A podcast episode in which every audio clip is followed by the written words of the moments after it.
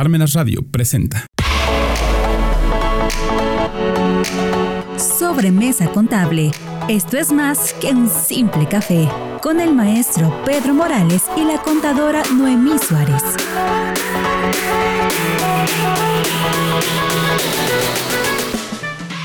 Muy buenos días a todos. Como siempre nos encontramos aquí en nuestro programa Sobremesa Contable. Esto es más que un simple café.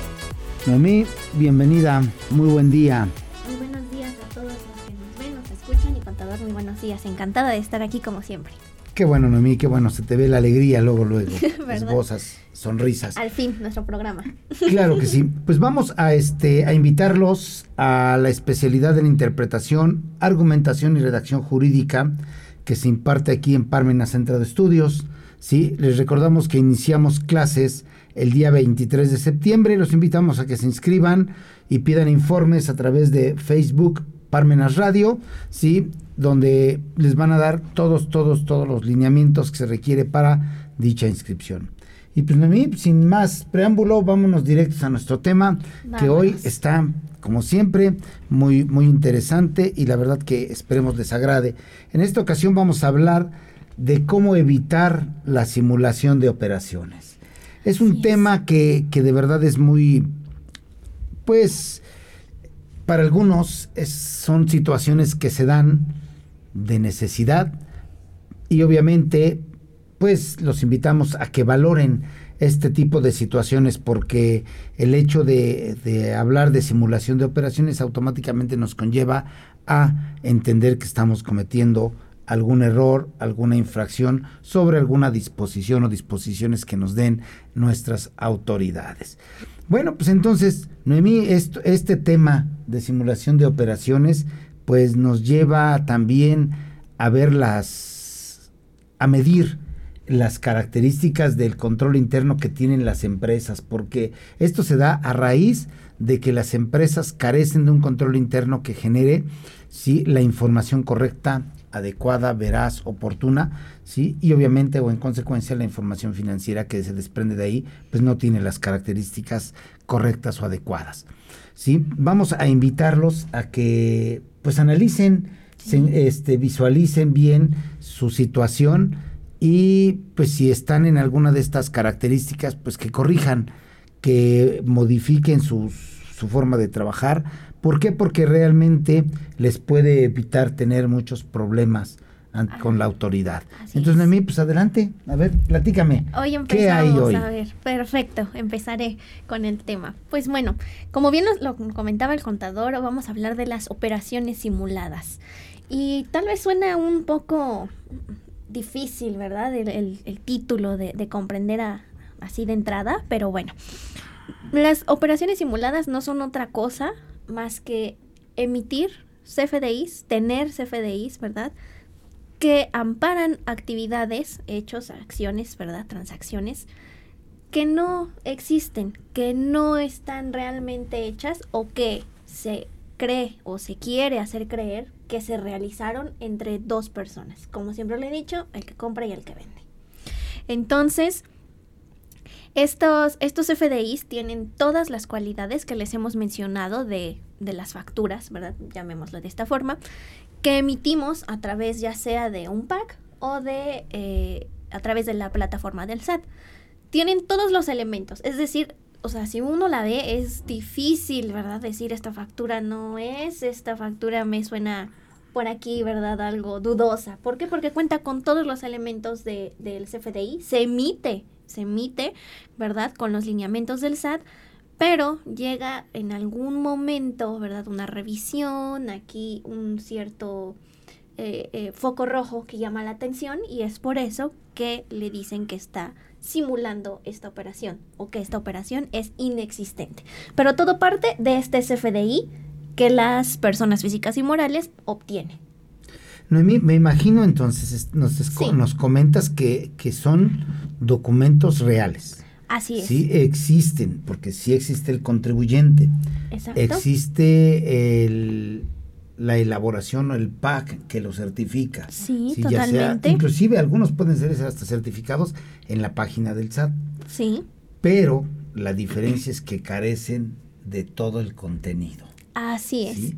esa parte de, de que carece de todo el contenido nos lleva a entender que esto es una ficción, no es real. Y al no ser real, entonces te provoca un engaño. Así es, estamos engañando, así es. Te engañan porque si efectivamente genera un beneficio al que lo recibe, obviamente un beneficio económico al que lo emite, porque pues, también por algo lo hace, ese este beneficio pues, le permite generar un en determinado momento, si vamos por la parte administrativa, le genera comprobar sus gastos o sus erogaciones. si vamos por la parte fiscal, le genera una deducción que le permite el pagar menos impuestos. Impuesto, así y es ahí donde este, la autoridad se da cuenta hasta que verifica al contribuyente, ¿sí? Y se da cuenta realmente que probablemente las actividades que realiza no van de acuerdo con la emisión de ese CFDI. ¿sí? Por ejemplo, podemos decir que aquel que compra y vende gelatinas, ahora pues vendió llantas, mañana va a vender cemento y quizás a lo mejor la próxima semana venda una casa. Así es. ¿sí? Por, nombrar algún, alguna situación o vende papelería, pero que es totalmente diferente a la actividad principal que hacía. Así es. Y obviamente eso genera, ¿sí? En lo que tomamos muy en cuenta de los comprobantes y la emisión de los FDIs, que carezca de eh, materialidad. Materialidad. Sí, realmente sí existe. Existe el comprobante porque se genera, reiteramos, se, se, emite, se certifica, eh, lo tienes en tu correo electrónico, lo emiten este, y te lo mandan en PDF y el XML, existe. Existe el, este, la cadena digital, pero lo que no existe es lo que ampara. Así es, tal cual, exactamente. Está, está amparando una operación que, como bien nos, nos comenta, contador, eh, el que vende gelatinas, ¿de dónde va a vender cemento? ¿No? Y va a estar facturando cemento. Entonces la autoridad, aplicando sus facultades de comprobación, es decir, al revisar estos FDIs por medio de textos, software y plataformas, obviamente que diseña especial, ¿verdad? La autoridad para poderlos revisar, pues va a decir, a ver, vamos a poner Juanito Pérez, me dice que él vende gelatinas y estuvo vendiendo gelatinas y ahorita está emitiendo CFDIs por venta de, cemento, de la casa, del auto. Entonces uno dice, a ver, la autoridad va a decir, entonces, o vende gelatinas o se dedica a todas estas actividades que no tiene registradas, que no tiene aquí amparadas, ¿verdad? Que no tiene avaladas por mí. Entonces la autoridad empieza a decir, a ver, entonces voy a empezar a, a seguir más a estos contribuyentes, el por qué eh, ¿verdad? Están, están haciendo estos, estos FDIs. ¿Qué, es lo que hace? Eh, la, autoridad, ¿verdad? Al detectar este, estas cuestiones, estas simulaciones de, de las operaciones, empezó a clasificar a los contribuyentes. Porque, bueno, como bien sabemos, al principio pues a decir, bueno, fue un, un error, ¿no? Me equivoqué al emitir el CFDI o solo lo hice por una sola vez, ¿no? Pero cuando ya se vuelven constantes estas, estas situaciones, pues el SAT empieza a tomar medidas, empieza a, poner más, más eh, lineamientos y entonces te empieza a decir, bueno, si tú estás cayendo una, dos, tres, cuatro, estás siendo constante en lo que estás realizando, pues entonces yo te voy a decir en este momento que entonces estás haciendo a lo que llamamos un facturero. Estás comprando facturas o obviamente estás vendiendo las facturas mm, por obtener lo que llamamos una comisión, porque este, también se vuelve un negocio. Sí, sí, eh, eh, precisamente ese es el objetivo que tienen este tipo de, personas que se dedican, a emitir estos comprobantes. Persiguen un objetivo que es la obtención de un ingreso. Ese ingreso, obviamente, eh, va a ser el que acuerden con, la persona. Sí, ¿qué es lo que obtienen? Bueno, vamos a, vamos a analizar estas situaciones de la simulación. Si la simulación se da porque necesito o pretendo disminuir mi impuesto, pues lo que quiero generar es una deducción. Así es. Esa deducción que se genera está amparada con ese comprobante. Hasta ese momento es correcto. ¿Sí? ¿Por Así qué? es. Porque existe un CFDI, existen las características que tiene el CFDI, existen la, tanto la forma de, de pago, el, el uso del CFDI, las condiciones de, de la, de la operación. Más allá, quizás a lo mejor hasta se manifiesta en que no se pagó de contado, sino en parcialidades. Y sigue, sigue el camino y, y vamos viendo que es correcto, sí lo tienen, sí existe, pero no existe el, el concepto o, el, o la parte material Así que es. conlleva ese comprobante. Reiterando la, la deducción con respecto a la, a la compra, con respecto al gasto, con respecto a la inversión. O sea, sí lo puede tener, pero lo que no genera es que efectivamente haya el traslado del bien. Así Por es. ejemplo, si vende un automóvil, que efectivamente el automóvil Se ha entregado. entregado o exista, o exacto. esté en la contabilidad de quien lo recibe Así es. sino que solamente sea para justificar. Y ahí es donde se genera esta complicación de el simular que tú hiciste una adquisición de ese activo fijo. ¿Por qué? Porque realmente no se hizo. Lo único que buscaste fue un comprobante para deducir. Para esa. Ok, ya que lo hiciste, obviamente va a carecer de materialidad en todos los sentidos, porque lo único que se busca o se pretende es tener el comprobante, tener el- el- el- la justificación de la erogación o de la deducción. Pero, pero comete un error aquella persona que genera el CFDI o genera el comprobante y que obtiene a cambio de eso un- un- una comisión, y por ahí empieza el problema, que es detectado como facturero, ¿sí? Es. Y que lo tiene la autoridad visualizado y lo, lo va a, eh, a incluir en una lista más adelante. ¿sí? Por realizar ese tipo de, si- de- de- de situaciones simuladas o de operaciones simuladas. ¿Por qué? Porque lamentablemente la consecuencia de ese ingreso pues no tiene su repercusión en el pago, ¿sí? del impuesto. Así No tiene el cumplimiento de las obligaciones fiscales. Y entonces la autoridad empieza a ver el incremento en el ingreso que se ve, que se tiene, y en consecuencia el no pago del impuesto. Así es. ¿sí? Y el no tener o el tener el ingreso, no presentar declaraciones, el haber crecido el ingreso de una manera sustancial, ¿qué sucede? Pues que automáticamente cometas errores y genera una discrepancia entre lo que estás manifestando y lo que realmente estás haciendo. Estás así. Si volvemos al mismo ejemplo del señor de las gelatinas, que obviamente muy, muy apropiado el, el- el- la actividad que genera, muy este, respetable este, la forma de, de obtener su ingreso, de ganarse la vida, sí, pero al estar generando otro tipo de ingresos que no son los que a los que se dedica, pues empieza a generar ingresos y más allá si no no son depositados o si son depositados en una cuenta bancaria y además esa cuenta bancaria pues va creciendo, va creciendo, va creciendo, sí y pues lamentablemente sus operaciones propias son mínimas, ahí automáticamente ya está el foco rojo. el ¿Por qué? rojo, Porque tengo una base de impuesto muy alta.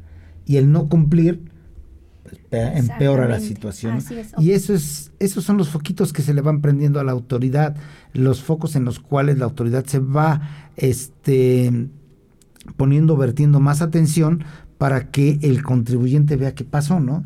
Si el Exacto. contribuyente, vamos a pensar, sigue sin reaccionar porque no presentó una declaración anual, otra declaración anual, Incluso Otra las mismas más. provisionales. Sí, y O sea, las si provisionales presenta que no las las hizo. provisionales, Te estás poniendo ahí como yo estoy haciendo cosas indebidas cuando realmente quizá no esté en ese apartado, ¿verdad? Que esté cometiendo la simulación, pero al no ser el contribuyente cumplido, como les hemos comentado aquí en programas anteriores, ¿no? Al no presentar sus declaraciones, al no emitir correctamente los FDIs, al estar emitiendo y cancelando, ¿verdad? A cada rato, eso llama la atención y entonces a lo mejor si lo estás haciendo sin ninguna intención, ¿verdad? De, de caer en estas operaciones simuladas, pues también apareces en el foco rojo, porque estás haciendo el mal uso de las herramientas. Así es, y, y por lo tanto, reiterando, o sea, se prenden esos foquitos rojos y la autoridad lo primero que dice, bueno, pues a ver, vamos a verificar a este contribuyente dentro de sus facultades de comprobación, dice, pues vamos a revisarlo. Le empieza a pedir información a la autoridad, por ejemplo, pues que existe una discrepancia entre lo, declarado, que es cero, contra lo facturado emitido en sus FDIs, que son 750 mil pesos en un mes, pues a lo mejor ya existe ahí. Claro un, un foquito en el que le dicen al contribuyente, contribuyente, mira, estás aquí cometiendo errores, corrígete, te invito a que te corrijas. que es otro tema. ya, ya, ya, lo veremos más adelante ese tema. Te invito a que lo corrijas, ya que te corriges, ok, todos felices y contentos, pero aún así no los atiendes, no justificas tu situación y no la aclaras ante la autoridad, entonces algo pasa contigo. Claro. Y es ahí donde la autoridad ya con todos los elementos que posee, que son los FDIs que emitiste, los FDIs que recibiste, determina tu base, la verdad no presentaste declaraciones, te determina un impuesto, te lo da a conocer, te invita a que presentes la declaración del ejercicio, tampoco le haces caso, entonces algo ahí con él. Y de ahí viene... Y una vez que te detecta, te va a clasificar, o sea, te va a decir, o eres este o eres este, el otro. ¿A qué me refiero? Como bien nos decía, si el contribuyente busca la deducción, ¿verdad? De aquí, pues entonces va a ser, va, va a estar catalogado como un EDO, que es una empresa o, que deduce operaciones simuladas. ¿Por qué? Porque decíamos, nunca se entregó el automóvil, nunca le dieron los costales de cemento, o sea, solo eh, recibió el, el, CFDI para la compra o el gasto y nunca, nunca se le fue entregado, ¿no? Y si al contrario, por lo contrario, tú eres el que lo está emitiendo, pues entonces eres una empresa que factura operaciones simuladas. ¿Por qué? Por, por lo mismo. Tienes los ingresos y no los estás declarando, no, no, o emites, pero no, no entra en tu cuenta bancaria, entonces, ¿qué está pasando? ¿no?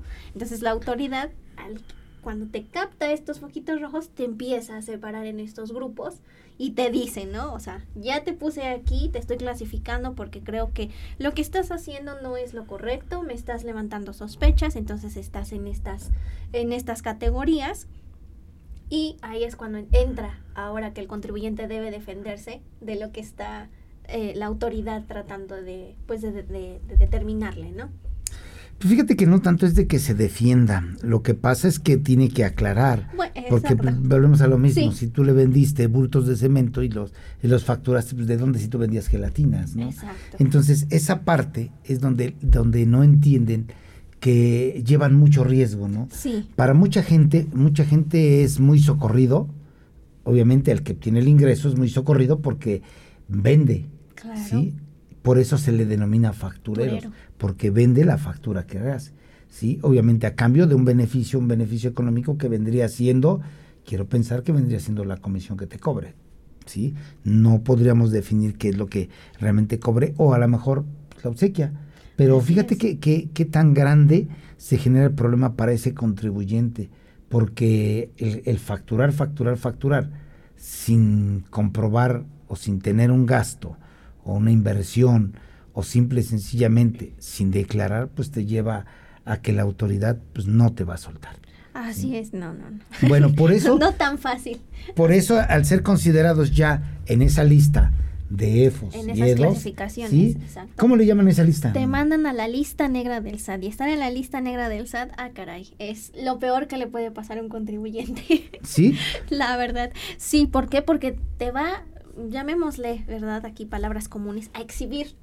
O sea, el SAT te va a poner en su lista, tanto en su plataforma como el diario oficial de la federación, y va a decir, estos contribuyentes están vendiendo facturas, quisieron deducir estas facturas, entonces no hagan operaciones con ellos.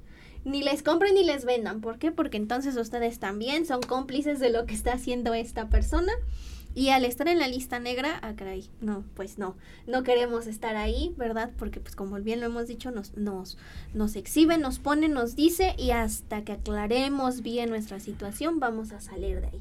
¿Que sí podemos salir? Sí, con las pruebas necesarias que se le entrega a la autoridad para que la autoridad determine que no estamos en esta situación, nos dejará ir, le dirá a las personas eh, a través de esta lista, ¿verdad? Este contribuyente no es culpable, ya pueden hacer actividades con, con él. Pero mientras, pues no vamos a tener actividades y vamos a estar pues aquí, ahora sí que como, como en el se busca, ¿no? Pero de los, del SAT, ¿no? Sí, realmente, como tú dices, pertenecer a esa lista negra realmente es, pues, totalmente difícil para un contribuyente. Y la verdad, se puede salir, sí, pero hay que realmente después seguir la línea correcta y adecuada para no tener problemas. Y no volver a, caer y no, recaer, recaer, ¿no? Eh, reiteramos, es, es, algo muy socorrido para mucha gente. Eh, le decíamos para aquel que lo hace y para aquel que lo obtiene, porque lo obtiene y con eso la autoridad eh, en primera instancia no tiene problema en decirle sí, te considero tus deducciones y esas deducciones te van a permitir tener el mínimo de pago de impuesto. Así ok, adelante. ¿Por qué generan o por qué consiguen estos comprobantes? Lamentablemente todo esto que estamos comentando se da. ¿Por qué? Porque no existe un correcto control interno.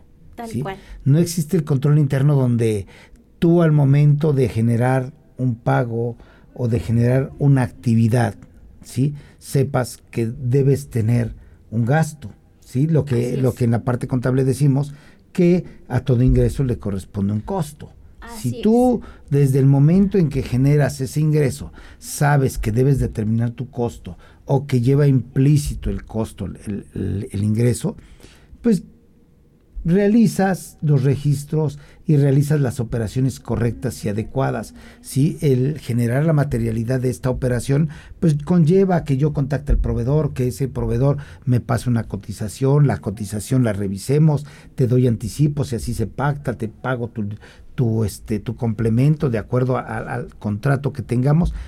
Eso, pues es parte del control interno.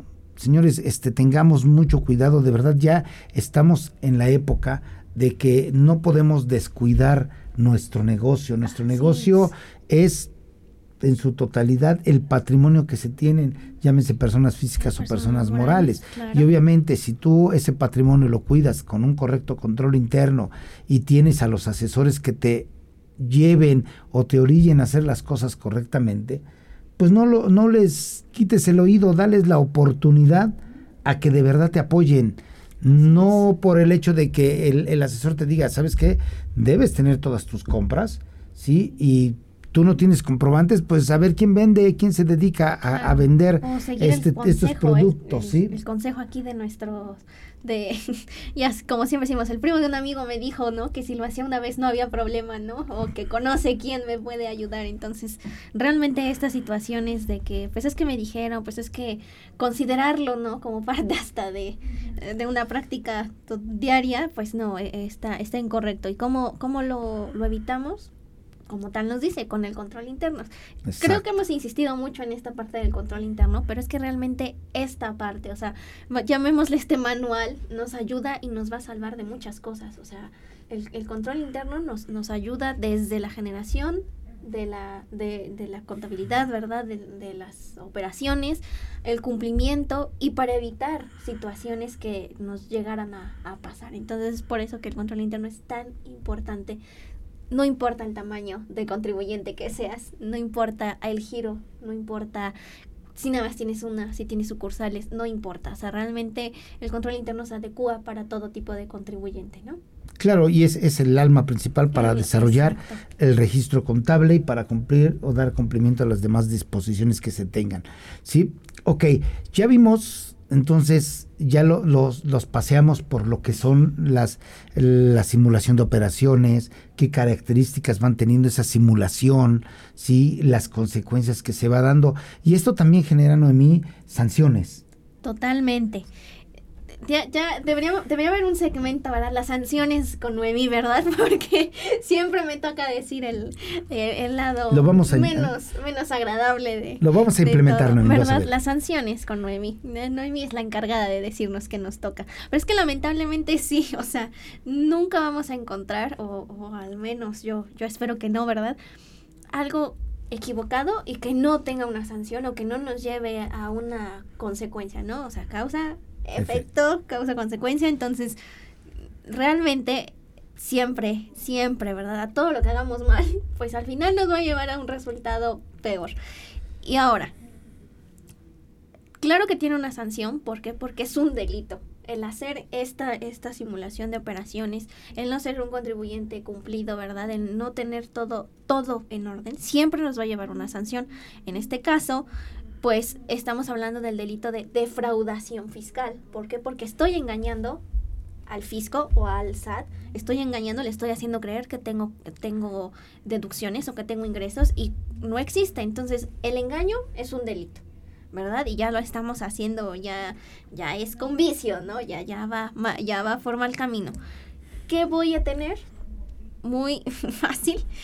Desde multas, ¿verdad? Que me finquen obligaciones, que me fijen este, eh, el pago de obligaciones y de contribuciones, hasta que podamos ir a la cárcel, ¿verdad? Que eh, tengamos de dos a nueve años de prisión. ¿Por qué? Porque se nos está comprobando mm, lo que dimos a la autoridad, ¿verdad? Para tratar de, de pues, de salvarnos, pues no fue lo adecuado. Vamos a decirlo en lenguaje coloquial, ya nos cacharon, pues ahora voy a tener que ir a la cárcel de dos a nueve años, si es que bien nos va, ¿verdad? Sí, dos años sería poquito, pero pues no creo que ninguna persona quiera llegar a estas situaciones de estar en la cárcel cuando pudimos haberlo evitado. Ahora vamos, no solo van a ir a la cárcel, ¿verdad? Quien la eh, dedujo y quien la emitió, sino todos los que estuvieron ahí inmiscuidos en esta situación, llamémosle el que me dio el consejo, el que me lo presentó y el que me dijo esto y el que me dijo, no, mira, este te cuesta tanto, mejor vete con el otro. Todos aquellos que estuvieron involucrados, estamos en el delito y vamos a ir, o vamos a ser detenidos. Bueno, yo quisiera de, este, precisar esa parte, Nemi, con respecto a, la, a las sanciones, ¿no? Perfecto. Que si bien es cierto, tú lo dices, eh, que son dos años son mínimo, pues sí, pero nadie quiere perder su libertad. ¿no? Sí, claro, no. Entonces sería muchísimo para algunos otros casos. Pero aquí, aquí lo, lo importante es generar la, la cultura de no aceptar ese tipo de simulaciones, ¿no? No, no, no hacerlo Porque realmente el engaño, el engaño a nadie le agrada y mucho menos a una autoridad, en este caso estamos hablando de la Secretaría de Hacienda y Crédito Público, a través del SAT, ¿no? No quiere que se le engañe y si se le engaña, pues tiene consecuencias, ¿no? Esas consecuencias se ven reflejadas en la pena corporal, ¿sí? O en la privación de la libertad hasta de nueve años. Vaya, este es, es de ir pensando, ir analizando si de verdad es lo que a lo que quiero estarle arriesgando en seguir fomentando el uso de esos comprobantes inexistentes, de seguir en esa simulación de operaciones, porque realmente tendrías que valorar, tendrías que meterlo a una calculadora y decir, a ver, si yo me voy a ahorrar, vamos a hablar de, de una operación de 100 mil pesos, con 100 mil pesos, el 30% son 30 mil, me voy a ahorrar, ¿sí? Tres años de prisión, les puedo jurar a los que nos están escuchando que prefieren pagar los 30 mil pesos de impuesto que pagar tres años, de prisión. Entonces, valoren, valoren esa situación, obviamente acérquense a, su asesor, al profesional, a su contador, de verdad es necesario que, que tengan a, su asesor con toda la confianza del mundo para que les traten estos puntos, estos temas, porque reiterando, valoren, si, bueno, vamos más allá, un millón de pesos, el 30% son 300 mil pesos.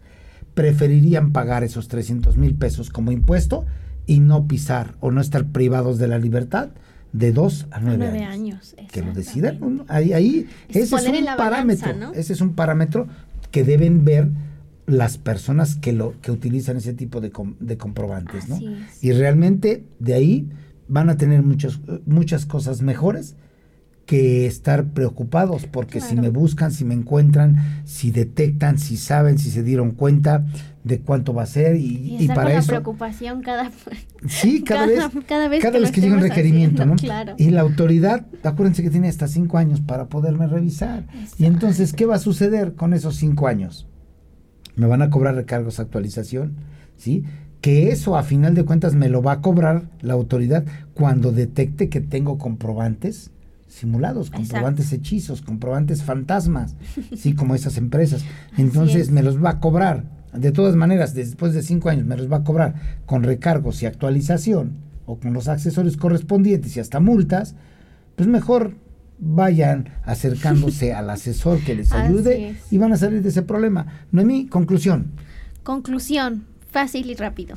No hagan estas operaciones. O sea, creo que lo, que les acaba de comentar el contador, el contador es tan acertado. O sea, si ponemos en una balanza lo que vamos a perder con lo que vamos a obtener, no, no lo vale, realmente no, no, no vale la pena arriesgarse y estar haciendo este mal uso de, de, los FDIs. Creo que si aplican el control interno y aplican todo lo que la ley nos da eh, como deducción, ¿verdad? Como ayuda, estímulos y todo, eh, se puede llegar a una mejor eh, una mejora en la empresa, totalmente, de, eh, tanto de impuestos como en general. Entonces, no lo hagan, realmente no. Eh, el, objetivo de este programa ¿verdad? es invitarlos a que si lo están realizando, cada uno en su sano juicio sabrá, no lo hagan. Mm, la, creo que vamos a aterrizarlo un poco y vamos a decir, la suerte en algún momento se nos puede acabar y podemos caer en estas sanciones, entonces no vale la pena. Hay que siempre, como les decimos, hacer las cosas por el buen camino y nos vamos más tranquilos, más libres y con toda la, calma del mundo a realizar nuestras operaciones. Así es. Pues los invitamos a que lo reflexionen y es algo bueno para, para ustedes, ¿no? Así es. Realmente van a tener van a dormir mucho más tranquilos que estarse preocupando por a ver cuándo los van a encontrar. Claro, y aparte que si somos eh, contribuyentes cumplidos, a veces podemos eh, obtener beneficios de la autoridad. Entonces, mejor tener un beneficio que una sanción, ¿no? Ok, pues mí, pues el tiempo se nos, se nos acabó. Ya se nos acabó. Pues vamos a darles gracias por, por la atención a este programa. en esta ocasión les agradecemos mucho, mucho su, su preferencia a Sobremesa Contable. Esto es más que un simple café. Hasta luego, muy buen día.